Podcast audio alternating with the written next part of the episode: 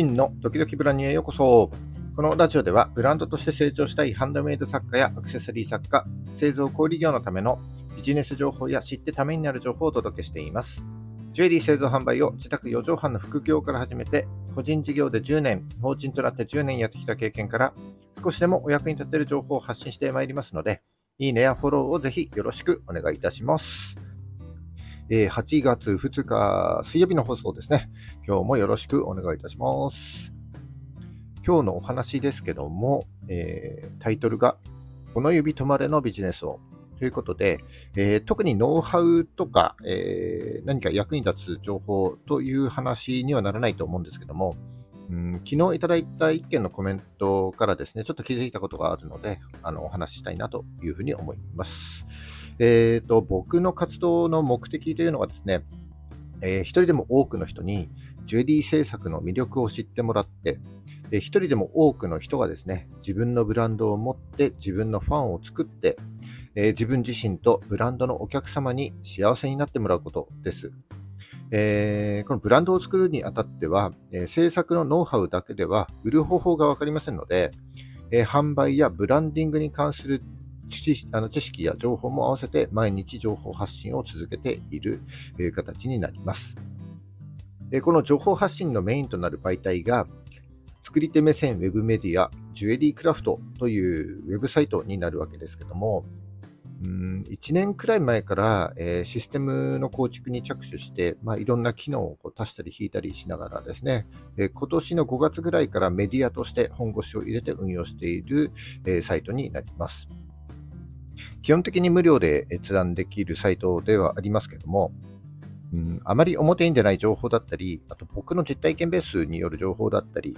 それとサイトに便利な機能がたくさんあるんですけども、そういった便利な機能を利用してもらうためにはですね、え月額800円の会員登録が必要になっています。で、その有料会員になっていただいた方を有料メンバーというふうに呼んでいるんですけども、昨日有料メンバーとしてそのサイトを利用していただいている方からですね、えー、僕がやっている LINE のオープンチャットの方にコメントをいただきました。えー、ちょっとコメント読み上げますね。7月から有料メンバーになったものの一人ですが、えー、自分が知りたい情報、ドンピシャな内容が目白押しで、え震えております。もはやドンピシャどころか、さらに深い内容、成功談だけじゃなくて、いろいろ試されての失敗談も踏まえたリアルな詳細を開示していただき、涙が出そうなくらい嬉しいです。技術もそうですが、売り方がわからないと仕事として続けていけないと常日頃から感じていたので、広告の効果などが非常にわかりやすかったです。本当にありがとうございます。というコメントをですね、いただきました。はい、コメントありがとうございます。本当に嬉しいです。えー、で、このコメント見た瞬間にですね、思わずね、泣きそうになってしまったんです。えー、僕はですね、え、アクセサリー制作を趣味から始めて、えー、で、イタリアンレストランで夜ですね、アルバイトをしながら副業でシルバーアクセサリーを作って売っていたという経験があります。で、その流れからお店を持つことになって、まあ、今は法人としてやってはいるんですけども、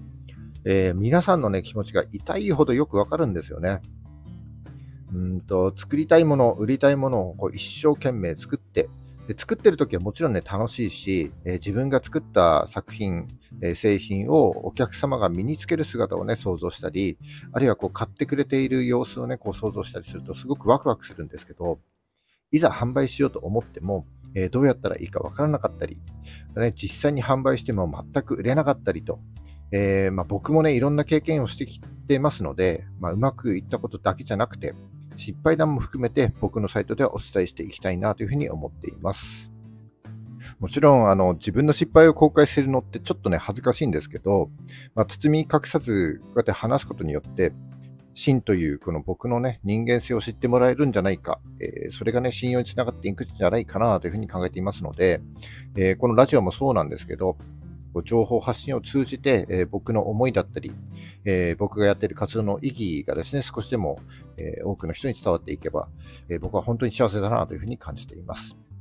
で、ちょっと前置きが長くなってしまいましたが、え今日何を伝えたかったかというと、え商売はですね、利益優先で考えると絶対にうまくいかないということです。儲けよりもお客様に喜んでもらう、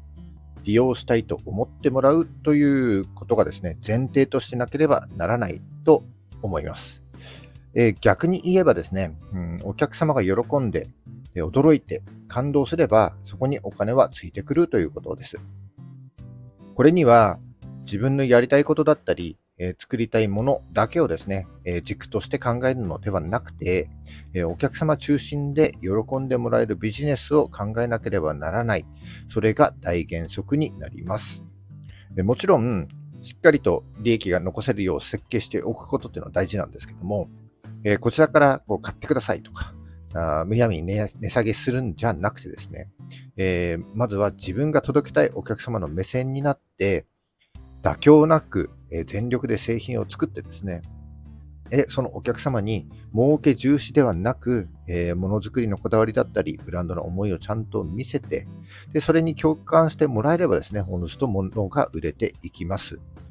えー、そんなですね、この指止まれのビジネスを展開したいなというふうに、えー、昨日のコメントからね、改めて思った次第でございました。どうですかね？皆さんのビジネスっていかがですか？あの、お客様本位で、お客様目線で活動されていらっしゃいますかね？もしですね、今こう販売活動をしていて、あんまりこううまくいっていないなぁなんていうふうに思っている方はですね、ぜひお客様の目線になって、お客様になったつもりでですね、すべての SNS、ネットショップ、ネットショップもちゃんとカゴに入れて、決済まですべてやってみて、で、リアルのイベントもね、こう、お客様目線で感じてみて、す、べ、ての接点をですね、こう利用してみるってことが大事じゃないかなというふうに思いますね。えー、自分本位でこう自己満足になっていないか、この指止まれのビジネスになっているかどうかですね、えー、今一度ゆっくり考えてみてはいかがでしょうか。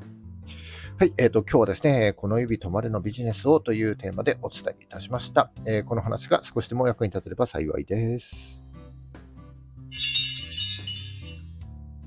はい、えー、今日も最後までお聴きいただきましてありがとうございます。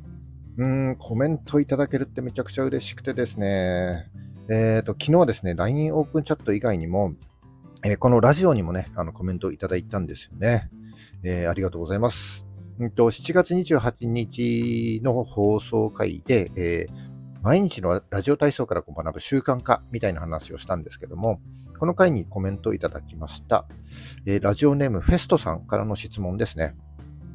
SNS 投稿にどのくらい時間を費やしていますか？という内容でした。コメントありがとうございます。うん、SNS 投稿を毎日続けるって結構大変ですよね。えー、習慣化するまで、まあ、え、21日必要だとか、66日必要だとか、なんていうふうに言われてますけども、習慣化できればね、もう、それは本当儲けもんだなというふうに思います。今回の質問で SNS 投稿にどのくらい時間を費やしてますか？ということで、SNS 投稿ってオブラートに包まれてますけども、例えば、えー、インスタはですね、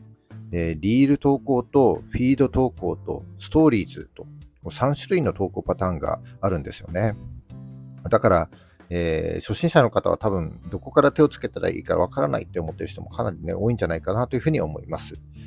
で、僕はですね、結構作業が遅い方で、えー、特にリールはですね、あの、動画の編集ソフトは、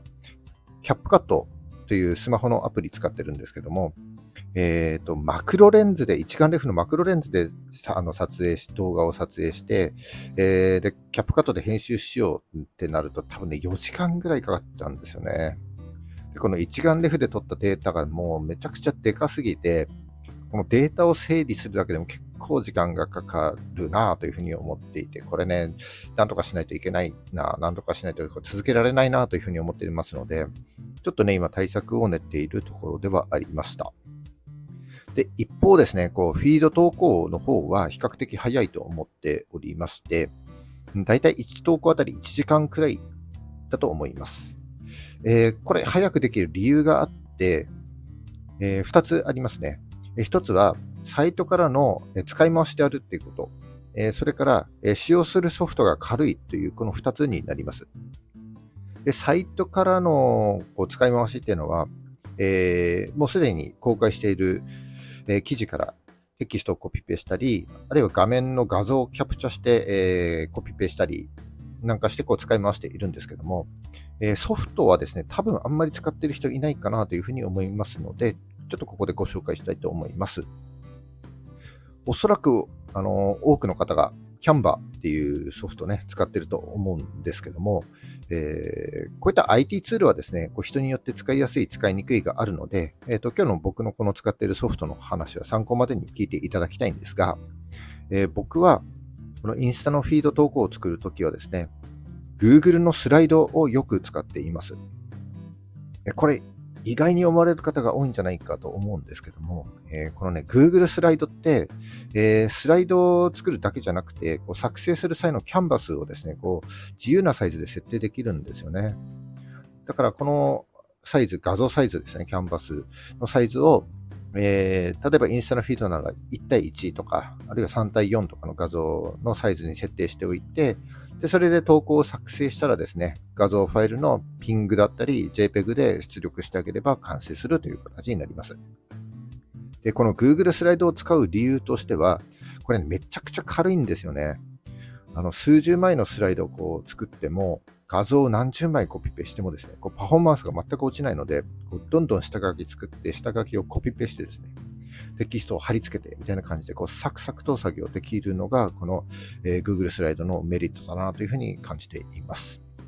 一方、デメリットもあってですね、えー、と、キャンバみたいにおしゃれなテンプレートがないっていうことと、それとフォントが Google フォントになるので、選び方によってはビジネスライクになりがちといった点が、まあ、この Google スライドのデメリットに当たるかなというふうに思います。なので、えー、と、テンプレートはキャンバでこういいなと思ったテンプレートを参考に、えー、Google スライドで自分なりのテンプレートを作ってですね、そのテンプレを保存しといて、で、もうスライド丸ごとコピペして作ればですね、かなりの時間短縮になるんじゃないかなというふうに思います。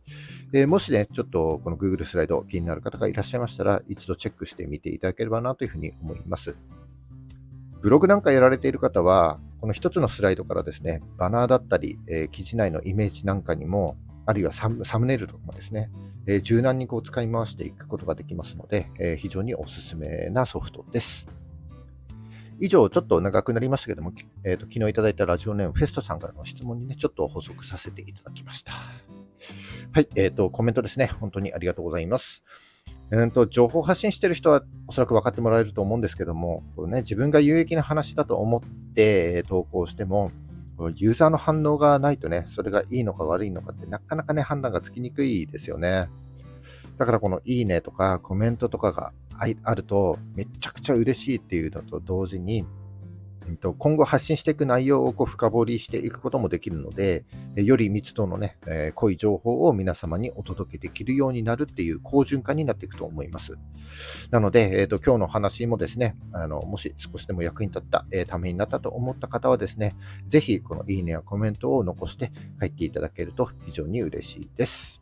えー、今後もですね、頑張って配信してまいりますので、えー、まだフォローいただけてない方は、ぜひフォローもよろしくお願いいたします。はい。じゃあ今日は以上になります。えー、8月2日、水曜日ですね。今日も頑張っていきましょう。バイバイ。